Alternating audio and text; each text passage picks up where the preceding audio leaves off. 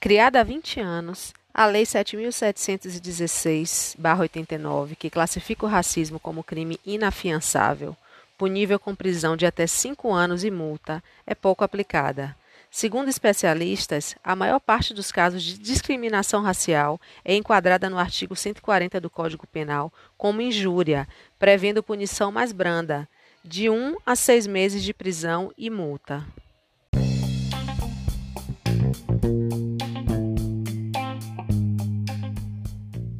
Olá, ouvinte! Seja bem-vindo ao Vozes Podcast. Eu sou Nívia Cerqueira e o episódio de hoje é sobre intolerância religiosa.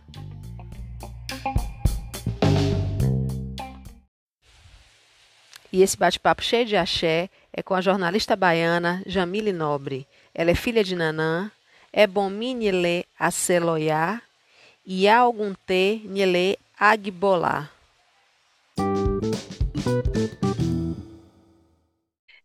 Seja bem-vinda, Jamile Nobre, ao Vozes Podcast. Obrigada, minha querida. Boa noite. Como você está? Obrigada pela oportunidade Tudo de bem. falar. Tudo bem, graças a Deus e aos nossos ancestrais. É isso aí. Para começar, Jamile, você poderia explicar para a gente a definição de, das religiões de matrizes africanas, o que são, e, e o candomblé, a definição do candomblé? Bom, as religiões, as religiões de matrizes africanas cultuadas aqui no Brasil, é, é, o candomblé e a umbanda, né? A umbanda, eles lidam com espíritos e o candomblé é a força da natureza. Aí você tem outra vertente que tem o culto egungun, que é pouco cultuado aqui, aqui no Brasil, porque é um culto mais restrito.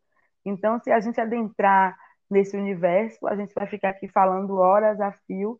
Então, o mais importante é entender que essas religiões cultuam seus ancestrais, seja da parte de orixá, que cultua a força da natureza, cultua essa energia daqueles orixás que, que eram cultuados em outrora na África. O culto Egungun cultua os ancestrais, né, todos aqueles que já se foram. E Umbanda cultua todos esses espíritos que espíritos, né, foram também ancestrais. Então, é uma magia só com o mesmo ideal que é cultuar essa força que, que veio antes de, de nós. Como surgiu o candomblé na sua vida? Ah, nível candomblé na minha vida surgiu, eu acho que no ventre da minha mãe, porque eu nasci no terreiro de candomblé, praticamente. Porque quando eu tinha 15 dias de nascida, eu nasci aqui em Salvador e fui para a ilha de Taparica, que, era, que é a terra natal da minha mãe, da, da, da minha família materna, na verdade, toda ela. E eu nasci muito doentinha, essa história eu não conto a, a, quase ninguém, né? Só os mais íntimos que sabem, mas eu vou fa falar aqui para vocês, porque eu acho que é uma história de resistência, de fé.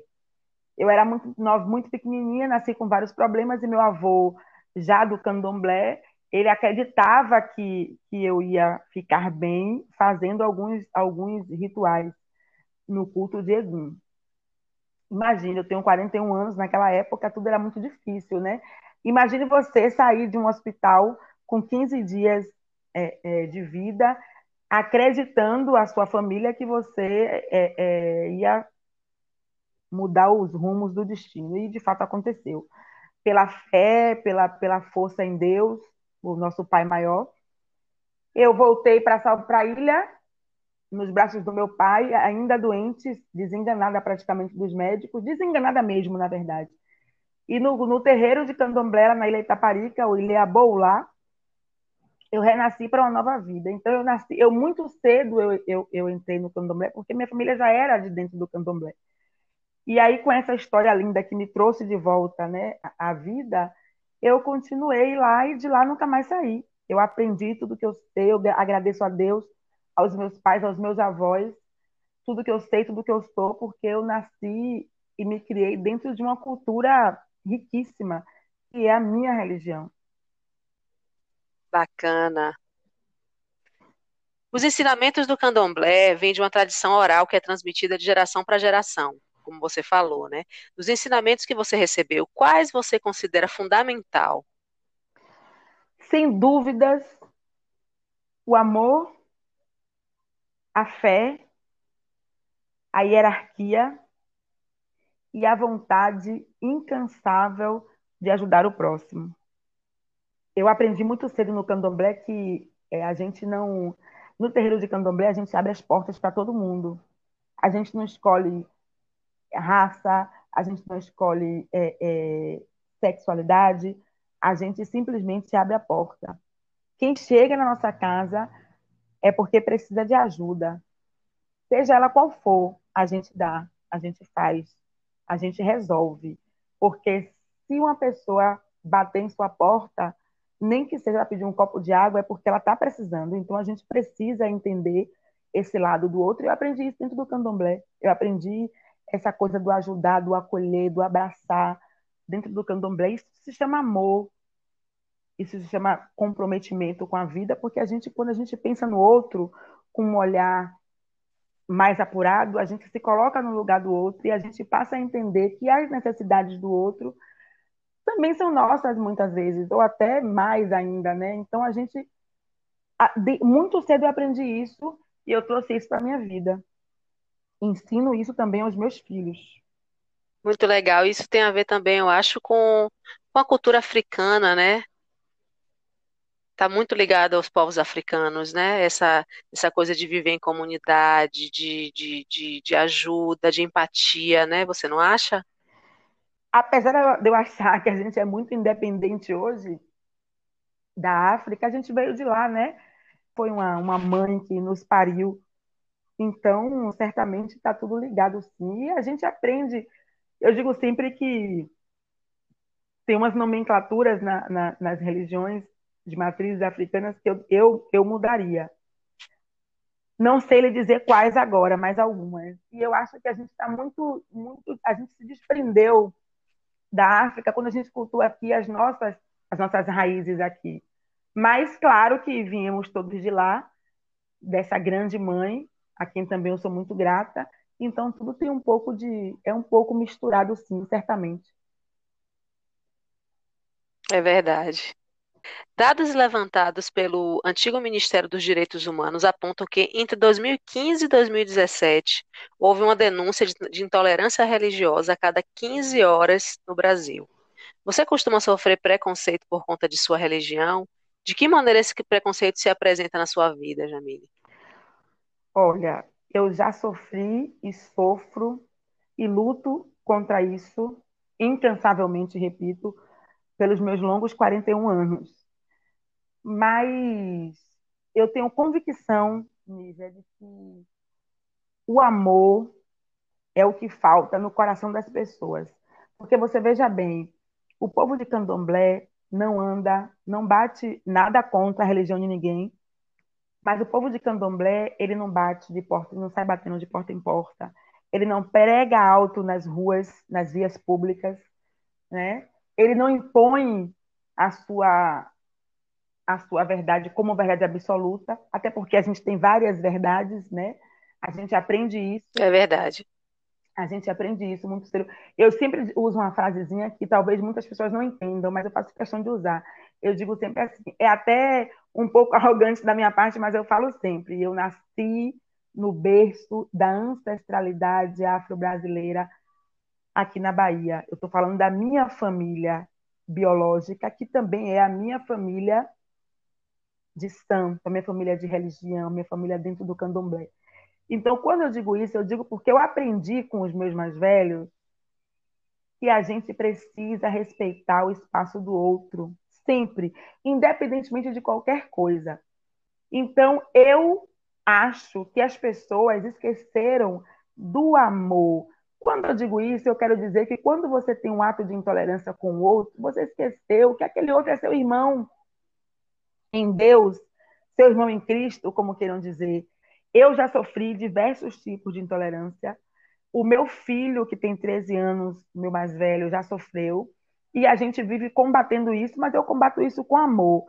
Porque eu não, eu não preciso que você entenda que a minha religião é minha escolha. Eu preciso que você me respeite dentro daquilo que eu acredito. O que é que eu acredito?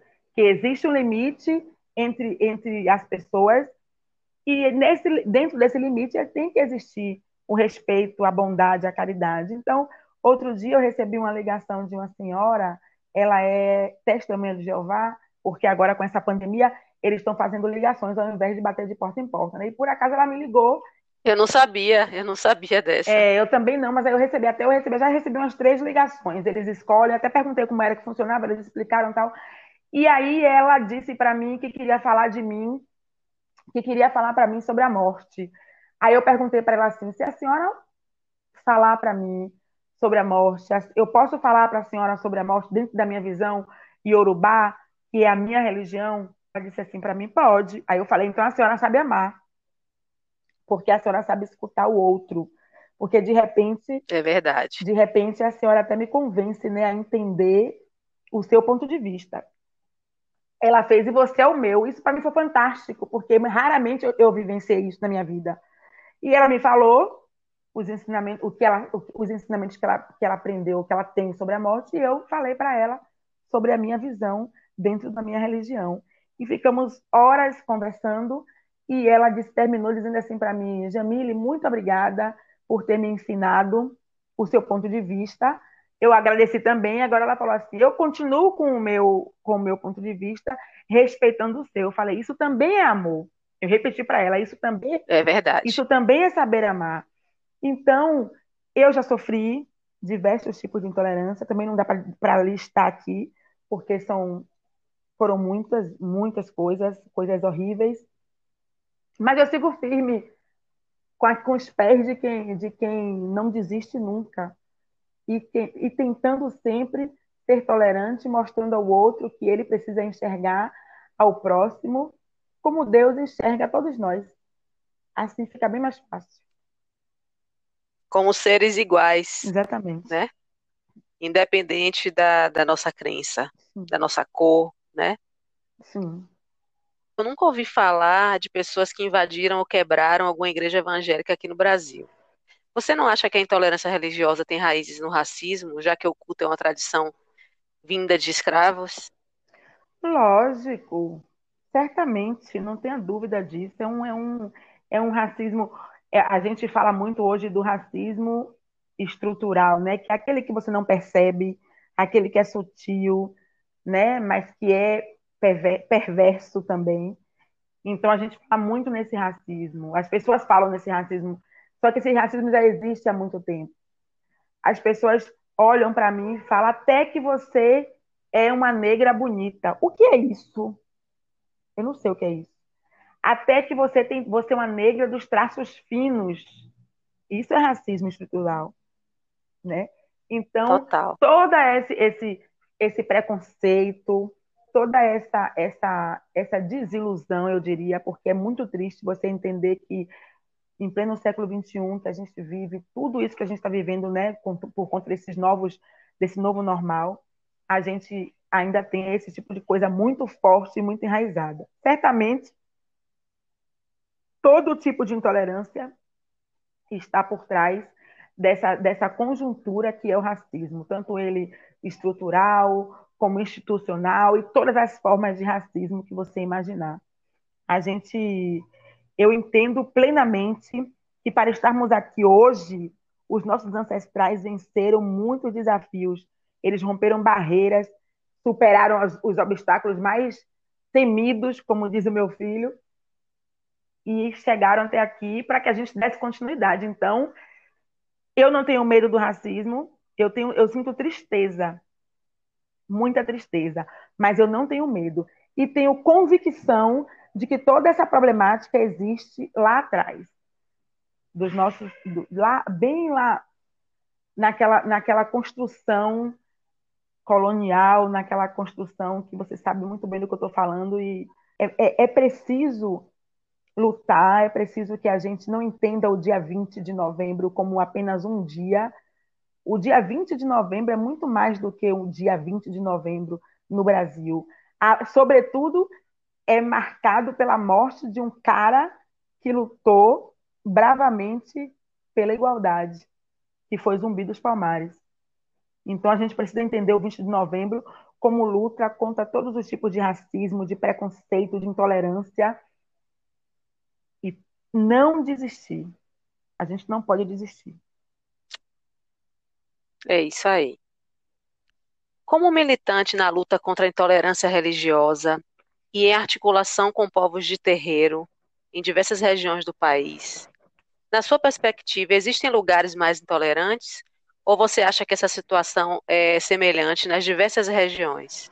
Não, isso aí está em todos os cantos, em todos os lugares, em todas as regiões. E cada dia que passa, a gente descobre que as coisas estão ficando mais enraizadas, né? Você está vendo aí na televisão, todo dia passa um, uma problemática diferente. Isso é em todo canto, isso não para, isso não muda de, de estado para estado. Eu acho que de, de estado para estado só, a gente só tem um percentual maior ou menor de, de registros, talvez, né? Porque muita coisa não é registrada, as pessoas não sabem que hoje elas podem ligar é. Para o Disque 100, as pessoas não, muitas pessoas não sabem que pode chamar é, é, é a polícia na hora para poder denunciar o agressor entendeu? Então é preciso que isso fique muito claro para as pessoas, para que a gente entenda que isso está em todo canto, em todo canto.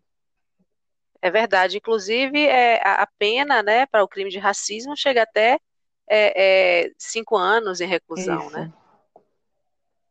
Só que eu, eu vi uma matéria que muitas pessoas terminam é, é, entrando na justiça como, como danos morais.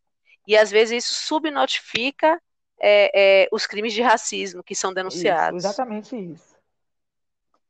Uma curiosidade: de acordo com dados sobre religião do censo de 2010 pelo Instituto Brasileiro de Geografia e Estatística, o Rio Grande do Sul tinha a maior proporção nacional de adeptos da Ubanda e do Candomblé, 1,47%, quase cinco vezes o percentual da Bahia. Você sabia desse dado, Jamile? Eu posso, esse dado especificamente não, mas eu posso te dizer que, por exemplo, eu sempre digo para os meus amigos: você sabia que no Rio de Janeiro tem mais candomblessista do que na Bahia? Eles acham engraçado, mas no, é, sabe o que, é que acontece? Eu acho que, acho que aqui, por meio das represárias, que são muitas, eu acho que as pessoas lá fora elas se, se, se entregam mais, se mostram mais, tem, tem menos medo. Eu, esse é um ponto de vista meu. Eu não sei dos meus, dos meus, dos meus amigos é, militantes, mas é um ponto de vista meu pessoal, sem estatística. É uma coisa que eu, que eu vejo a olho nu. É, vou até procurar ver isso de fato, mas eu sempre disse isso, desde meus, meus 25 anos, que eu digo que no Rio de Janeiro, por exemplo, tem mais candomblessista do que na Bahia, declarado ao menos, né? Porque Todo lugar que eu vou no Rio de Janeiro, eu vejo as pessoas colocando, usando seu fio de conta, colocando sua roupa branca na sexta-feira. É uma coisa bem declarada. Talvez por conta desse, desse, desse, até do racismo estrutural, né, que a gente vê muito aqui na Bahia, essa coisa da demonstração é, é, não exista muito. Apesar de que a gente sabe que aqui tem muita gente do candomblé declarada, claro. Estou falando do meu ponto Sim. de vista dentro do que eu vejo, do que eu vejo nas, em alguns em algumas, em algumas cidades, por exemplo, Rio de Janeiro, São Paulo. Eu não sei de estatística, estou falando de, de, do que eu vejo a olho nu. Mas eu vou procurar saber disso direitinho, sim. Obrigada pela é, informação. É, pois é, as pessoas que estão de fora acham que na Bahia todo mundo só come comida uhum. baiana, vai para a praia todo dia uhum. e é adepto do candomblé, né? Você tem essa essa esse estigma, né? E na verdade eu, eu também fiquei surpresa quando eu, eu, vi esse dado, né? Que na verdade existem mais pessoas, mais adeptos, né? Pelo menos pelo último censo, no Rio Grande do Sul. Imagine, no Rio Grande do Sul, um lugar de imigrantes uhum. europeus, né? Sim. né? E aí na, na Bahia, que tem mais de 50% da população negra, na verdade, não é o local onde tem mais adeptos do candomblé. E é interessante isso. É verdade.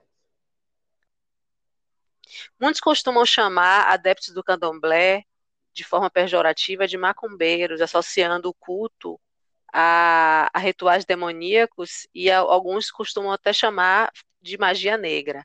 Você acredita que parte desse preconceito seja resultado da falta de informação? Que argumentos você utiliza para desconstruir essas narrativas, Jamil? A gente fala sempre que a nossa religião, mas nem falar, de fato, a nossa religião é, é passada de pai para filho através da oralidade. Mas o que a gente aprende muito cedo, sobretudo, que a gente já falou antes, é o respeito. Começo dizendo para você que a gente, quando fala de magia negra, a gente já está usando um ato, uma frase extremamente pejorativa, uma frase que não cabe no nosso vocabulário. Né? Isso é uma, é, uma, é uma denominação também perversa que vem lá dos tempos de outrora. Magia negra, por que, que magia negra? Não é isso? Não, não, não existe. É, não é existe racista, magia né? negra. Isso é racismo. Isso é uma frase racista. E macumbeira, eu tenho várias definições para macumbeira. Eu adoro. Primeiro que eu adoro que me chamam de macumbeira. Eu adoro. Né? Mas macumba, na verdade, é um instrumento musical né? É um instrumento assim de madeirinha musical. Mas existem tantas denominações que a gente pode, pode falar, mas o que eu posso te dizer assim é, eu desconstruo isso todos os dias, pedindo que as pessoas que não conhecem vai conhecer, vai ler, vai, vai entender um pouco, porque hoje a gente tem várias literaturas dentro desse contexto religioso do candomblé, das religiões de matriz africana, entendeu? Antes de você julgar, você precisa primeiro entender o que você está falando e saber do que você está falando, para depois você julgar ou não, né? Ou até questionar alguém da religião. Então, é essa desconstrução que eu faço todos os dias. É preciso que você saiba, que você entenda, porque eu, eu acredito sim que muita gente não tem essa informação. Eu acredito que muita coisa que acontece passa assim pelo, pelo desconhecido, mas muita coisa é dentro daquilo que é magoar, machucar e fazer valer as, as, as dores do, do, do chicote, infelizmente. Concordo. Em 2017, nove terreiros foram tombados pelo Instituto do Patrimônio Histórico Artístico Nacional, o IFAM, inclusive o terreiro que pertence à sua família, na ilha de Taparica. Além da preservação física, o que essa iniciativa representou na prática para os povos de terreiro? Essa iniciativa é a demonstração fiel de que os nossos ancestrais estão firmes de pé, tomando conta de nós. É a demonstração de que a persistência é um caminho lindo de quem quer qualquer tipo de evolução. É a demonstração de que a nossa fé é inabalável. É a verdadeira demonstração de reconhecimento por tudo que fizeram os nossos antepassados.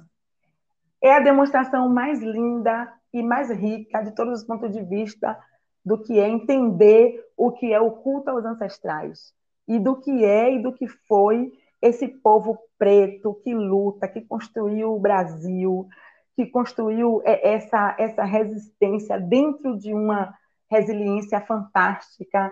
E aí eu saúdo a todos os meus ancestrais em nome de tio Eduardo Daniel de Paula, que em outrora foi preso aos 90 anos de idade, ele e minha tia Margarida, que foi, foram meu tio foi o fundador do Ilha localizado na ilha de Taparica, o terreiro que tem mais de 200, mais de, na verdade, o, a, a, religião lá tem mais de 200 anos, mas o terreiro que foi tombado tem 80.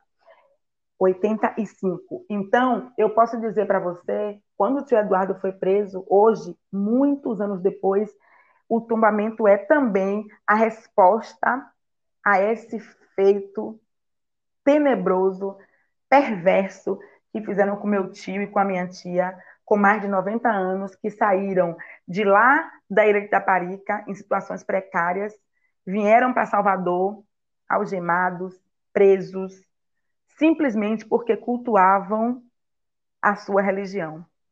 Então, essa, esse tombamento é a prova viva de que a justiça tardou, mas foi feita, em nome do amor e da preservação de uma cultura riquíssima.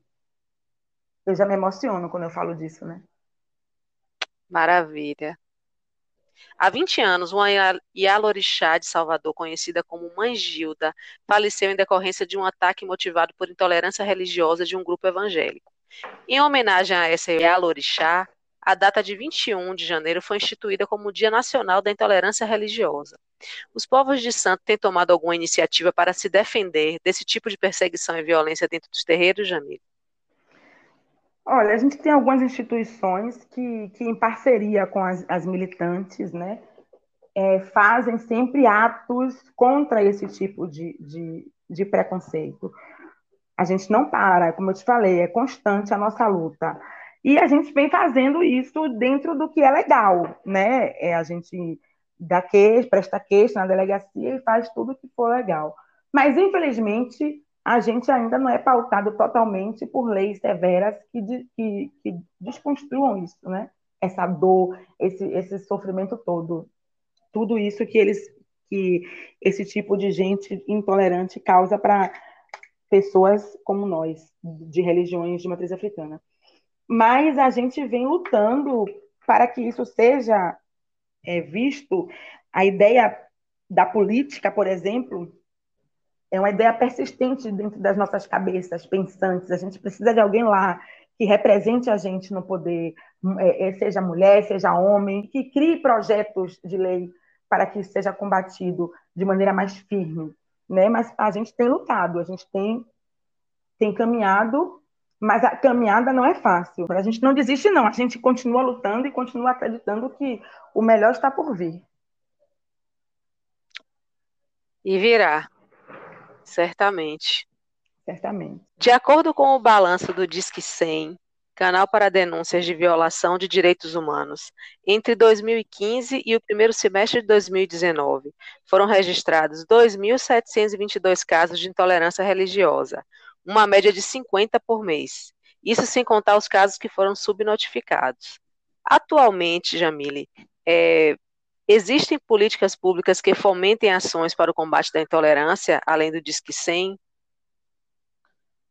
Olha, Nívia, é, gostaríamos, gostaríamos que existisse, por exemplo, uma criação de delegacias especializadas, né, para esses crimes todos de racismo, intolerância, é, em todos os estados, a aplicação de fato dessa lei, né, a Lei 10.639, que prevê as aulas obrigatórias na história, de História e Cultura Afro-Brasileira na grade curricular da, da, dos do, das escolas, de todas as escolas públicas, enfim. Poderia haver também um mapeamento da violência contra as religiões, né? para que as pessoas que cometessem injúria racial, intolerância e todo tipo de preconceito fossem indenizadas, mas infelizmente a gente vem caminhando, infelizmente não tem, mas a gente vem caminhando para que essas coisas aconteçam. E essa minha fala é justamente fazendo aí um chamamento para as autoridades para que, de repente, toque no coração de alguém, é, é, é, porque é inadmissível que a gente viva, eu volto a falar, em pleno século XXI, com todas essas tormentas, né, é, é, num país que é um país que deveria ser aberto a, a, a todo tipo de diálogo, sim, e, no entanto, o que a gente vê é todos os dias casos e mais casos de coisas absurdas, de uma sociedade perversa que insiste em dizer que o negro não deveria fazer parte dessa história quando, quando o negro constituiu, construiu a história do Brasil. É verdade. Há casos de estudantes que sofrem intolerância nas escolas você acha que se a lei que você acabou de falar aí, a 10.639, que inclui no currículo oficial da rede de ensino a obrigatoriedade da temática História e Cultura Afro-Brasileira, fosse efetivada, essa realidade seria diferente? Olha, Nívia, posso falar para você que a gente precisa avançar muito na nossa luta para fazer com que o Brasil é, seja um país plural em todas as questões, sobretudo na questão cultural, racial e religiosa.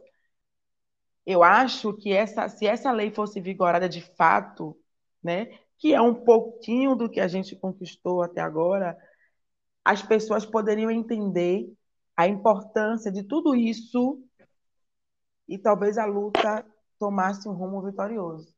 Porque a gente aprende na escola, a gente aprende com a educação também. Eu acredito muito que se essa lei fosse colocada em prática, que as escolas começassem a ensinar a cultura né? E essa, toda essa história do, do negro que veio para cá ser escravizado, que eu adoro falar isso, porque muita gente pensa que o negro veio escravo. Não, ele veio para cá para ser escravizado aqui. Então, se é os alunos e os, os estudantes né, de nível fundamental e médio aprendessem um pouco da história, eu, eu fiz uma, uma entrevista, eu dei uma entrevista recentemente é, para uns estudantes do, de, de, uma, de, uma, instituição pública aqui da, da Bahia, e eu falei para eles exatamente quando eu me descobri negra. Eu tinha 15 anos de idade. Quando eu me descobri negra é porque eu comecei a entender o racismo e todo tipo de intolerância na escola. E ali mesmo eu comecei a construir uma nova visão.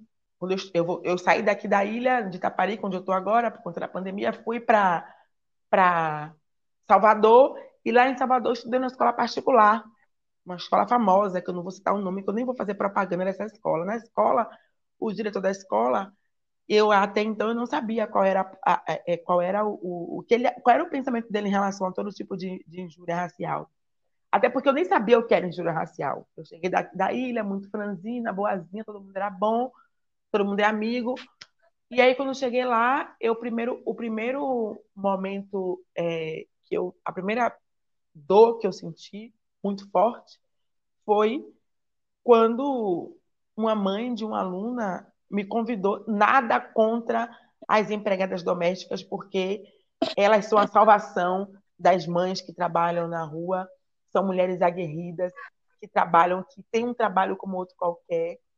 E eu sou muito grata a toda essa classe. Mas ela me convidou para ser empregada doméstica na casa dela. Eu tinha apenas 15 anos de idade. E eu não entendi por que ela fez isso. Depois ela me disse: não, porque eu vejo que você é preta e você estuda aqui na escola onde minha filha estuda, eu imagino que você seja bolsista. Não acredito. Acredite, eu tinha 15 anos e eu falei, não, não sou bolsista. Eu, meu, meu, os meus pais pagam aqui integral como paga a sua filha. E eu, muito ousada, porque eu sempre fui muito atrevida, muito ousada, eu, eu sempre fui para o enfrentamento. Então, o racismo, quando ele, quando ele era praticado comigo e a intolerância, as, eu, eu, as pessoas se assustavam porque eu não reagia cabisbaixa. Eu reagia brigando, discutindo, indo para o embate, para o enfrentamento. E eu disse para ela, não, mas o meu pai, os meus pais pagam aqui integral, igual a senhora paga para sua filha.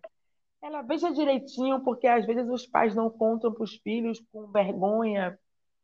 E eu cheguei em casa. Gente! É, e eu cheguei em casa e passei por isso. E falei com meu pai, meu pai, meu pai muito também ousado, né, atrevido, e falou, brigou, xingou e falou que no outro dia ia lá. Eu falei, não, meu pai, deixa que quem vai resolver isso sou eu. Muito ousada, porque eu tinha 15 anos de idade. E meu pai, como confiava muito em mim, ele foi e me levou lá. Eu, eu, eu fui para a escola no, no outro dia sozinha, como eu havia pedido para ele. Não tinha celular na época, não tinha nada disso. Meu pai muito preocupado, porque eu tinha só 15 anos. Ele foi e ficou na porta da escola. Eu não sabia dessa famosa escola. E aí quando eu descobri, já tinha um movimento formado para que eu saísse da escola, um abaixo assinado que levaram até a direção do colégio. E eu cheguei lá. Mentira. É verdade. Eu cheguei lá e o, e o, e o, e o colégio, o diretor me chamou. Quando eu cheguei na sala, eu pensando que era alguma coisa, que eu o que foi que eu fiz de errado, professor? Fessou, ainda falava fessou, que eu era bem tabaru aqui da ilha. Professor, foi que eu fiz de errado? Ele falou assim: Eis, eis aqui uma baixa assinada para que você saia da escola. Eu quero que você me diga três, três coisas das é, três coisas das quais é, é, que você não deve sair da escola e três e três convencimentos, né? E três coisas por que, que eles estariam fazendo isso. Eu falei para ele, ó, eu, aí eu falei para ele três coisas. Primeiro, porque eu, meu pai paga como todos os pais aqui pagam. Segundo, que eu vim aqui para estudar com vontade de vencer, com gana de vencer, porque eu sei que essa escola é uma das melhores da Bahia. E terceiro, porque eu sou uma cidadã que tem o direito de ir e vir. Eu não estou entendendo porque eles estão fazendo isso comigo e já chorando, né? Aí ele falou assim, e três, por que vocês acham que eles estão fazendo isso com você? Eu falei, professor, eu imagino que eles sejam todos preconceituosos, eu não, eu não entendo porque a mãe da aluna ali me chamou para poder, eu já toda chorosa falando, aí falei, mas falei firme, né? Triste, mas firme. Hum. E aí ele virou para mim e falou assim: Você falaria tudo isso que você falou para mim agora para eles todos ouvirem? Eu falei: Falo. Na minha sala? Ele fez: Não, na escola. Eu falei: Eu falo. E aí eu fui. E ele armou lá um, um, um palanque lá, mentiroso lá, michuruca. Eu subi no palanque e falei tudo, tudo isso com 15 anos. E aí eles criaram a parte eu, eu diria a parte não preconceituosa, criou logo um tal de um Grêmio estudantil, me colocaram como líder do Grêmio e eu queria já mudar. Eu escolhi fazer jornalismo porque eu achava que eu ia mudar o mundo. Eu achava que eu ia mudar os pensamentos desse povo todo, porque eu achava que eu ia para o jornalismo falar dessas injúrias raciais, né, dessa coisa toda. E não foi assim. Mas eu, pelo menos, tomei coragem para poder enfrentar mais ainda contra esses esse tipo de gente perversa, que eu repito, que eles são um sistema perverso.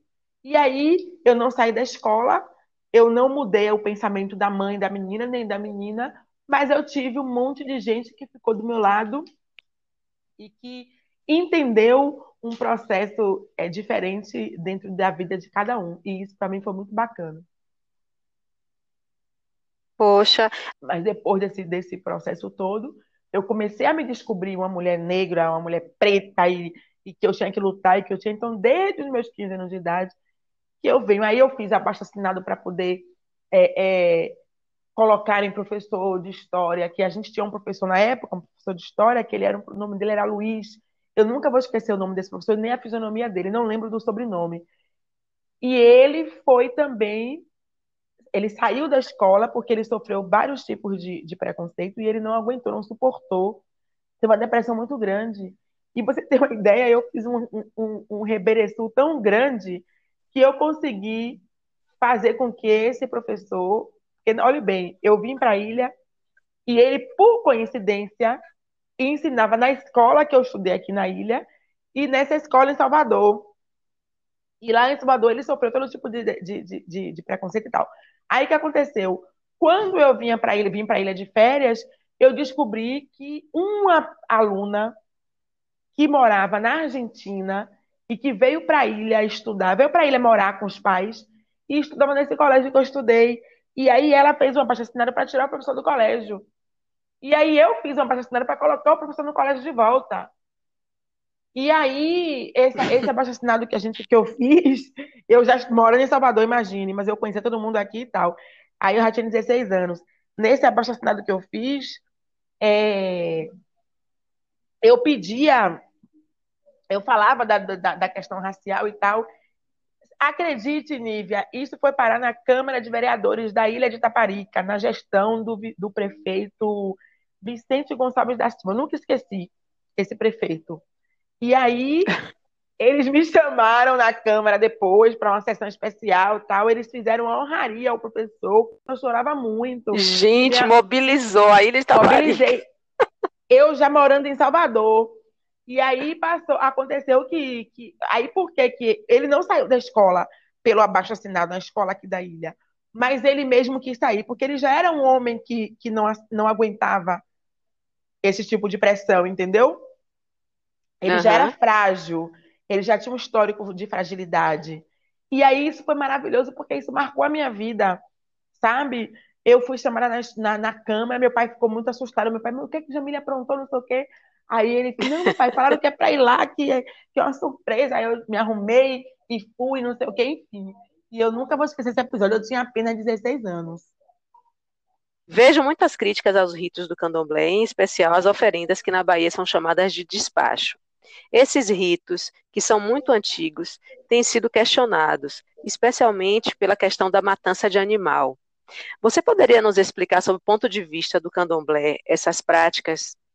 Então, Nívia, eu sempre falo que mais do que o culto dos orixás, a gente está falando de uma religião né, que reúne um legado de preservação cultural e de uma história de luta e resistência infinitas. A gente está falando de algo que, que, que a, a, duras penas vem aí conquistando é, é, fiéis por ser uma religião de preservação linda, né, riquíssima assim, no meu ponto de vista. A gente não fala de, de, de, de, de matança, de despacho, a gente fala de oferenda, a gente fala de sacralização. Agora eu lhe pergunto com outra pergunta. eu, eu, eu lhe respondo com outra pergunta. Naquela época lá de Jesus Cristo andava pelos montes, não se ofertavam as ovelhas? Sim. Por que, que o candomblé tem que ser visto como tudo que a gente faz, tudo que as religiões de matriz africana, tudo que o povo preto faz, nosso povo negro, não importa para mim, essa denominação nunca importou. Tudo que a gente faz tem que ser visto como, como, como algo ruim. A gente pensa que a gente come carne de animal que são sacrificados de maneira brutal, né? Porque você imagine, é de uma maneira surreal, né? O abate de animal é, é, bem, é bem triste, viu? Porque eu já vi em alguns momentos no interior, porque eu sou uma menina também de interior, né? Uma menina, viu? Uma menina de 41 anos. Então, eu, te, eu confesso para você que é muito triste. A gente come tudo quanto é, quanto é, quanto é tipo de, de, de frutas, legumes, verduras, e tudo isso não é vivo? A Sim. gente não mata para comer, porque a gente, quando a gente arranca, eu fico sentida quando eu tiro, por exemplo, uma plantinha que eu tenho aqui na minha casa chamada melissa. É ótima para fazer chá. E aí, eu, quando eu arranco um pedaço, a árvore está tão bonita, não é árvore, são ramos. E quando eu tiro um pedaço, que, por exemplo, eu coloco na pia e esqueço de fazer o chá, eu fico doente. Porque eu sei que eu acabei tirando uma vida, de fato é. Mas os nossos animais, os animais que são sacralizados, que são ofertados aos nossos, aos nossos orixás, todos eles são escolhidos, eles são preparados para isso. E muitas vezes eles vão por livre e espontânea vontade, e isso dentro de um contexto ritualístico que nós temos na nossa religião. A gente canta para que ele se vá, a gente cobre os olhos, eles não são maltratados, entendeu? Então, tudo isso tem que ver Entendi. esses contextos todos para que, antes de mais nada, saiba um pouquinho do que é, do, do, de como funcionam essas coisas, para que a gente possa, então, poder falar com propriedade. Porque eu não sei se existe maneira linda de morrer, mas existem maneiras menos dolorosas. A gente vê aí todo dia, né? eu volto e repito a tragédia que aconteceu com o João Alberto no shopping, no, no Carrefour, né, no supermercado da rede Carrefour, morreu brutalmente. Agora estão dizendo que ele era ele era violento, que isso, que aquilo, querendo justificar o erro de assassinar uma pessoa, assassinar um negro, né, de maneira brutal. Nem animal merece morrer assim. Sobretudo os animais de nossa religião, eles morrem, eles fazem a passagem de maneira brilhante. Mas eu te, eu te confesso que as pessoas não entendem. E aí falam. Sim. Que não entendem. E isso é uma problemática? É. Mas a gente tenta resolver? Tenta. Mas as pessoas não se interessam, porque simplesmente é mais fácil condenar um ritual do candomblé, das religiões de matriz africana, por ser uma religião também, é, em sua maioria de negros, do que fazer qualquer tipo de, de, de observatório em torno do que é fato e do que é fake, né? Digamos assim, já que está usando aí muito essa, essa nomenclatura. Sim. Bacana. É, aproveitando que a gente está falando aí dessas, é, desses estereótipos, né?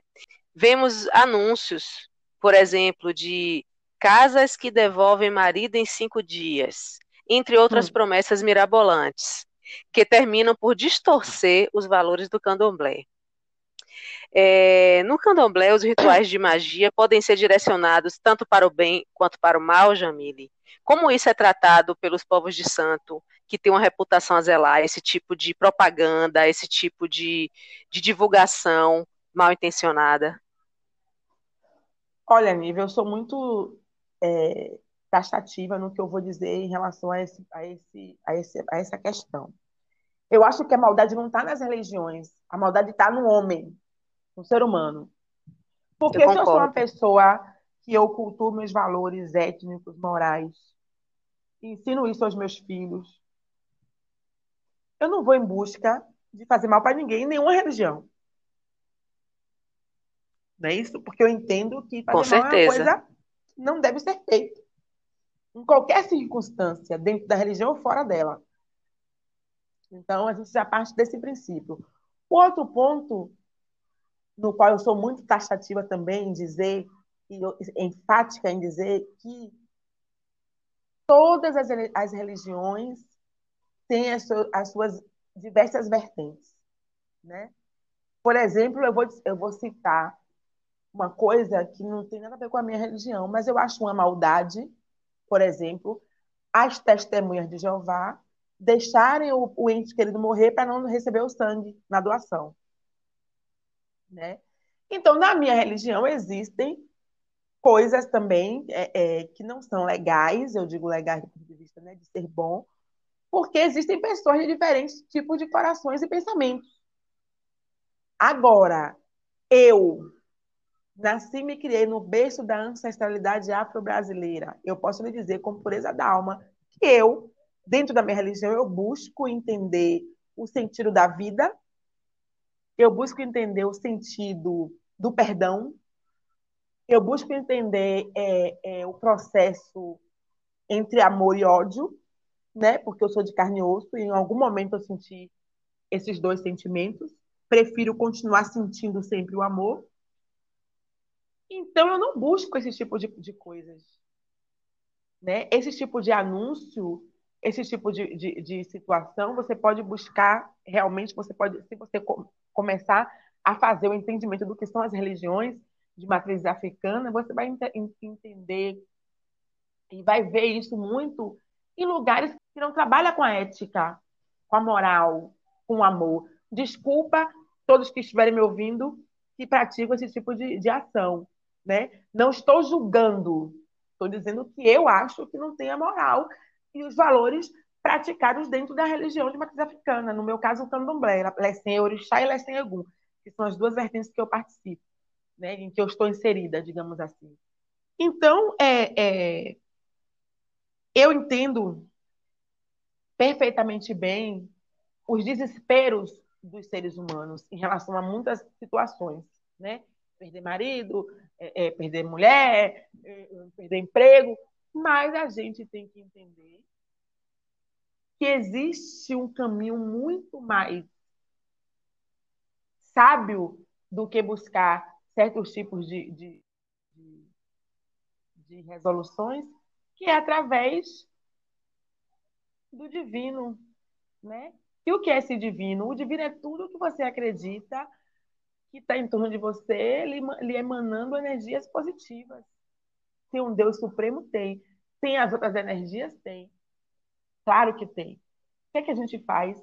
Minha filha, o joelho no chão e pedindo com com o coração aberto, chega lá em cima muito mais rápido e chega também nos quatro cantos desse mundo cosmo, desse cosmo todo que está envolvendo a gente e faz com que as coisas aconteçam e fluam.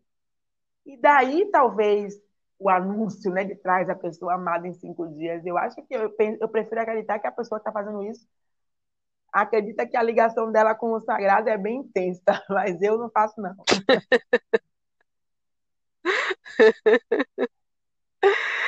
Ai, ai. Já aproveitando esse, esse, esse tema polêmico que a gente está falando aí, outro ponto que, que, que eu vejo as pessoas discutindo muito quando estão falando de religião é que a magia pode interferir no livre-arbítrio e no destino das pessoas.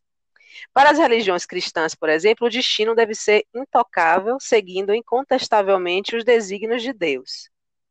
Já para o candomblé, como fica essa questão? A gente sabe que constantemente a gente precisa fazer escolhas, né?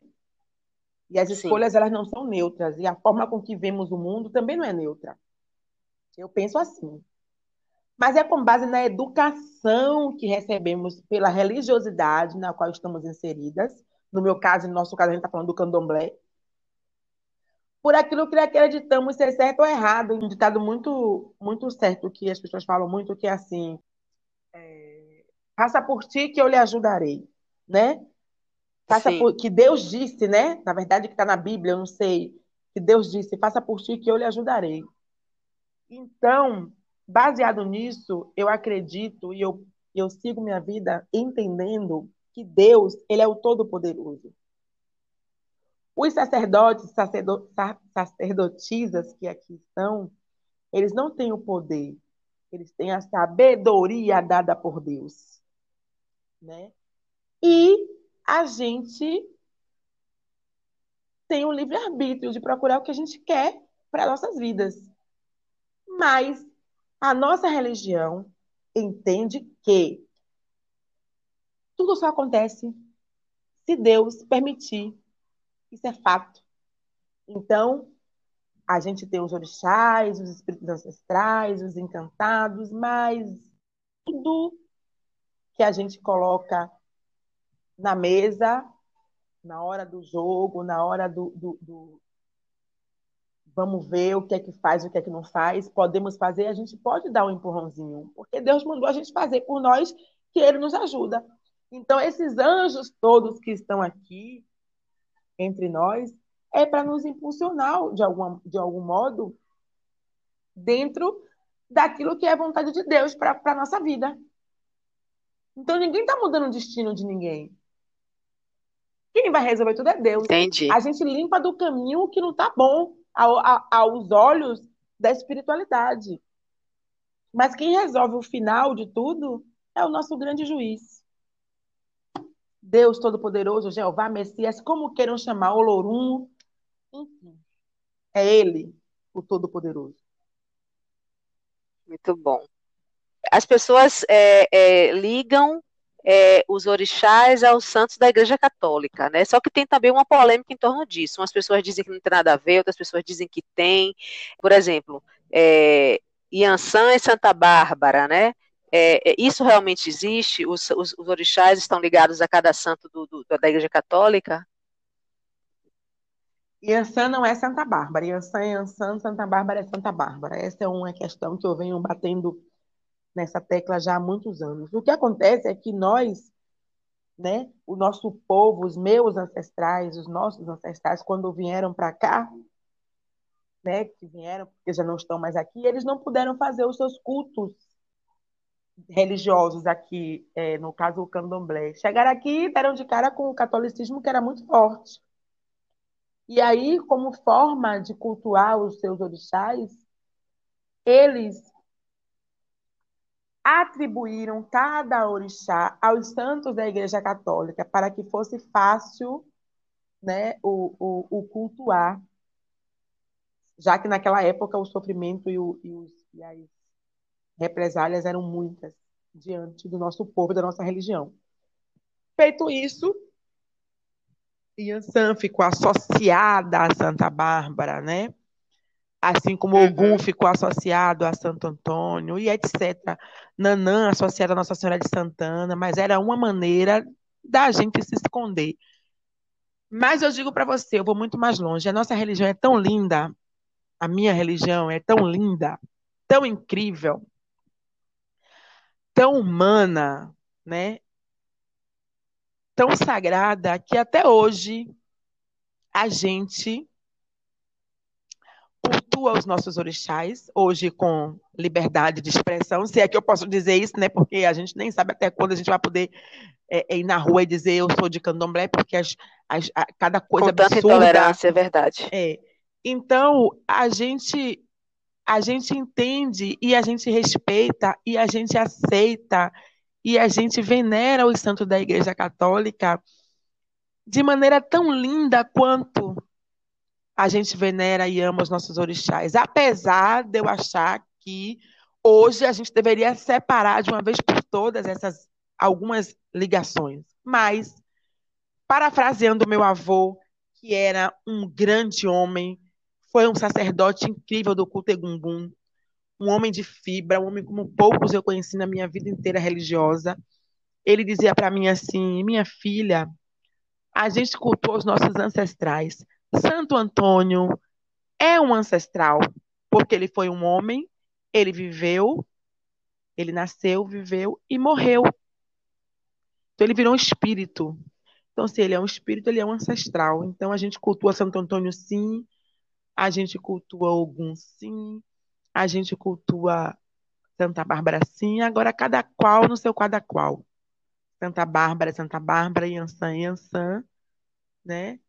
e a gente fica assim porque a gente é de axé e a gente, quando é de axé, a gente quer mais axé e seja lá o que for, é sagrado, vem do alto, tá tudo lindo, desde que cada um respeite a sua posição religiosa. É isso aí. Qual o significado de axé para o candomblé? Axé é tudo que é bom. Amém. Inxalá é tudo que é bom, é tudo que é. É só na língua Yorubá é axé, é, é bênção. É tudo que é bom, é, é saúde, é paz. A gente deseja e a gente recebe com um axé bem grande, um abraço fraterno, um sorriso dobrado. Axé. Obrigada, axé. Muito axé para você. Muito axé para você também. Axé. O que, que as pessoas não sabem, mas que deveriam saber sobre o candomblé?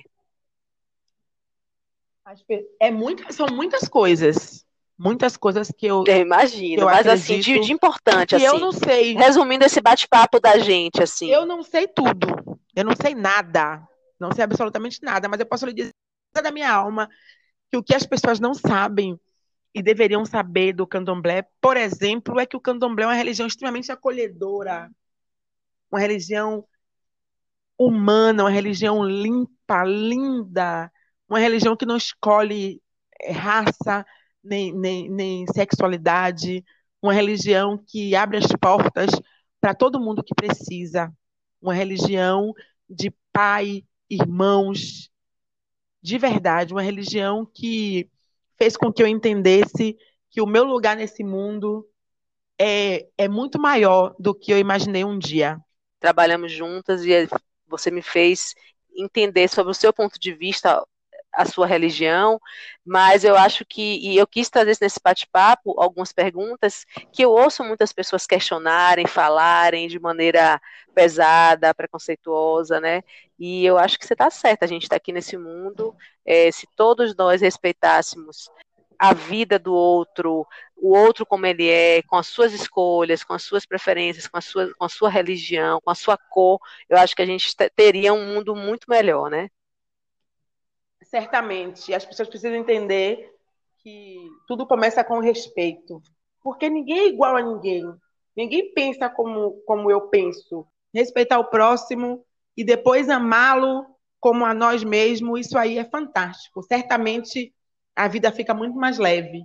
Não é fácil, não é fácil, mas o melhor caminho ainda é o amor, sem dúvida. Sem dúvida. Gostaria que você deixasse agora, aproveitando esse mês de debates intensos sobre consciência negra, uma mensagem para os ouvintes. Ah, eu quero dizer para todos que estão nos ouvindo que não desistam dos seus ideais, que acreditem sempre que uma nova porta, uma nova janela se abre.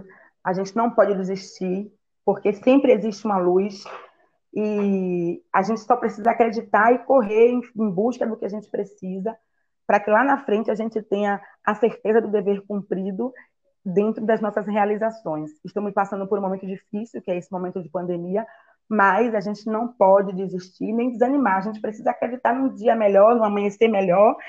E nessa força aí a gente vai longe, acreditando em Deus, no, no meu caso, nos meus orixás, nos meus ancestrais, nessa gama toda energética que move o mundo. Eu tenho certeza que é por aí, o caminho é esse, o caminho é acreditar e ter fé, e sempre, sempre respeitando o próximo e com amor no coração. Um beijo grande para você. Maravilha, obrigada. um beijo, obrigada pela sua obrigada participação. A você. Fiquem com Deus, todos. Amém. Axé. Axé.